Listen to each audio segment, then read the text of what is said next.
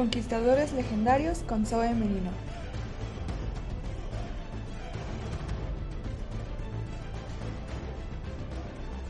Recuerda que nos puedes escuchar por las plataformas Spotify, iVoox, SoundCloud, YouTube y también puedes seguirnos en nuestras redes arroba conquistadores.legendarios y mis redes arroba zoe.merino.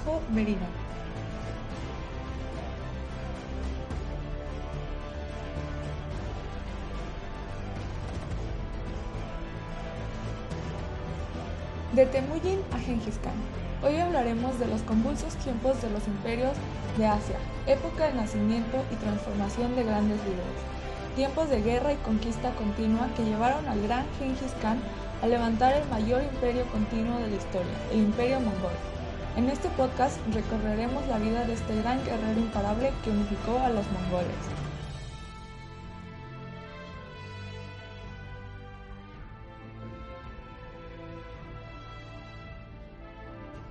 Genghis Khan es el hombre que creó de la nada uno de los imperios más extensos de la historia de la humanidad, quien sería el mayor conquistador de la historia, el hombre que crearía uno de los imperios más poderosos que han existido, un imperio que irá del Mediterráneo al Pacífico, desde la taiga de Siberia al Himalaya, creando así el segundo imperio más extenso de la historia, solo detrás del imperio británico y el primero lo más extenso de territorios continuos.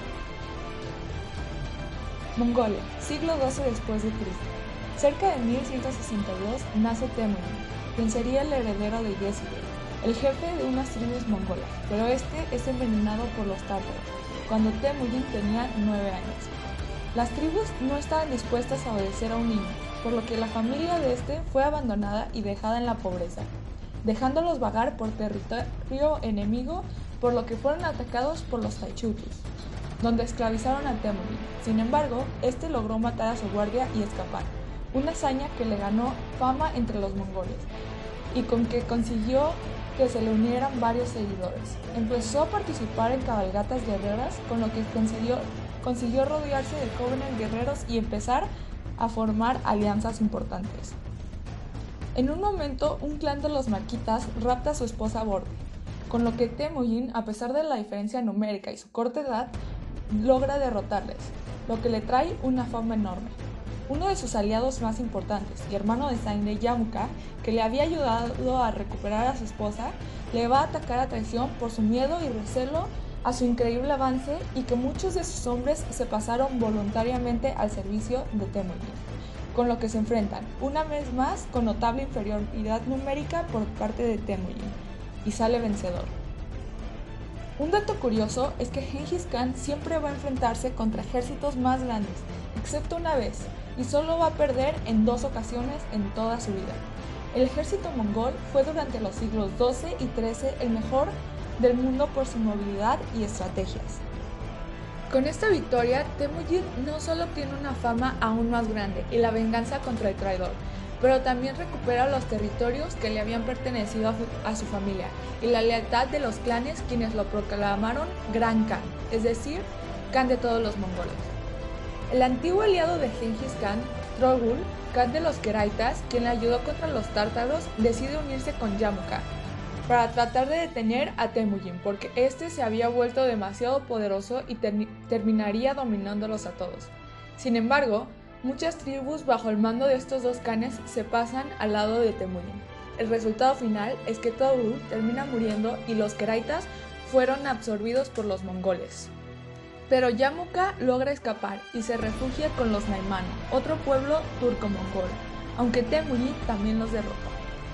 Se produce una gran guerra en las estepas entre los que aceptan la soberanía de Temujin y los que querían mantener su independencia. La victoria es una vez más de Temujin. En 1206, la guerra de las estepas termina de forma definitiva cuando Yamuka cae prisionero de los mongoles, traicionado y entregado por sus propios generales. Temujin lo manda estrangular y mata a los generales que lo habían entregado, ya que él decía que quienes hacen eso con los suyos no podían ser de confianza. Así fue dueño de las estepas orientales. Después de esto, él es nombrado Genghis Khan, rey o emperador océano. También ordenó que todos los pueblos adoptaran el nombre de mongoles y creó la Yasa, un código estricto con el que a partir de ese momento se rigió la vida civil y militar de los mongoles. Gracias a esta convirtió a su pueblo en una enorme máquina de conquista. Ya con el poder absoluto sobre los suyos, se lanzó a la expansión de sus dominios, haciendo que un pueblo tras otro cayera ante su ejército. En 1209 empezó la conquista de China.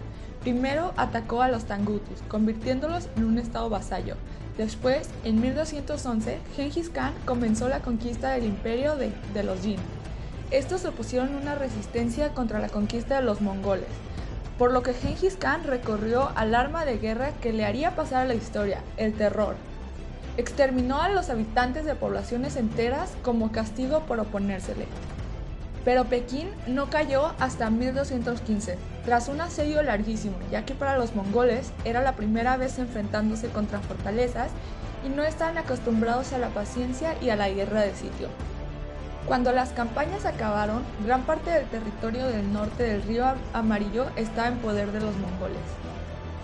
En 1218, el imperio mongol ocupa el territorio de un khan llamado Kuchulú, lo que los pone en contacto directo con el imperio Khorasmi, un estado musulmán gobernado por Mohammed II, comenzando un conflicto donde los mongoles, al igual que con el imperio Jin, usaron la devastación y el exterminio como armas de guerra, arrasando ciudades, exterminando a todos sus habitantes y destruyendo a todo a su paso.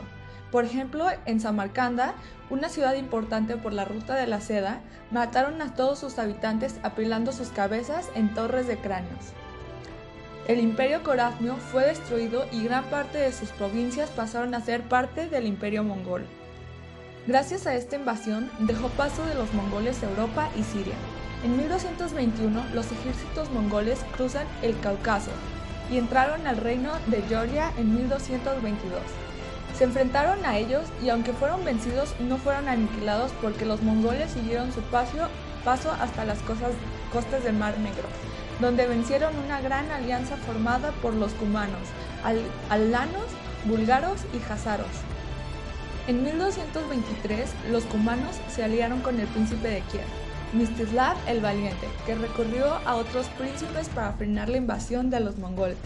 Los, mongoles quisieron negociar con los rusos, pero estos mataron a los embajadores, lo que, lo que desató la ira de los mongoles. Después de ese mismo año, los aliados lograron derrotar a los mongoles, quienes se retiraron hasta el río Cauca, donde tuvo lugar a otra batalla, pero esta vez catastrófica para los aliados, quienes perdieron a la mayor parte de sus hombres, y los que sobrevivieron fueron torturados y ejecutados junto con ellos tres de los príncipes rusos, y los demás cayeron en la batalla. El único que logró escapar fue Mestislav de Kiev. Sin embargo, a pesar de la victoria tan contundente de Genghis Khan, ordenó a su ejército regresar al este porque el emperador mongol los necesitaba para enfrentarse contra los tengutus, a quienes les habían reclamado su apoyo cuando entraron en guerra contra el imperio corasmio, pero estos se lo negaron, por lo que cuando terminó de liquidar el poder corasmio en 1225, Genghis Khan invadió a los Tangutus, conquistando una ciudad tras otra, donde como siempre aquellas poblaciones que no se rendían eran destruidas y sus habitantes exterminados.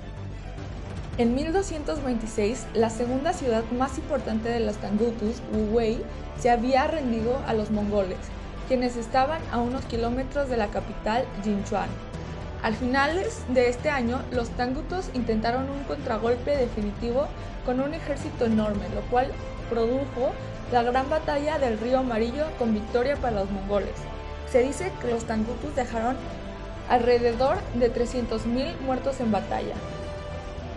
En 1227 los mongoles cercaban Jinchuan, al tiempo que atacaban a los Jin. El asedio duró meses y cuando la ciudad ya estaba negociando su rendición, Genghis Khan se dispuso a dar el golpe de gracia al imperio Jin. Sin embargo, en agosto de ese año, Genghis Khan murió de repente, aunque su muerte se mantuvo en secreto para no perjudicar las operaciones militares, y cuando Jinchuan se rindió, los mongoles ejecutaron al rey y a su familia exterminando a la población y destruyendo la ciudad. Mandaron el cuerpo del gran Genghis Khan a su tierra natal, donde mataron a todos los esclavos que construyeron su tumba, y los soldados que lo enterraron se suicidaron para preservar el secreto de su lugar de descanso y que nunca sea profanado. La tumba de Genghis Khan nunca se pudo encontrar. Se dice que la tumba se encuentra en el territorio llamado el Gran Tabú, pero nadie ha sido capaz de encontrarlo.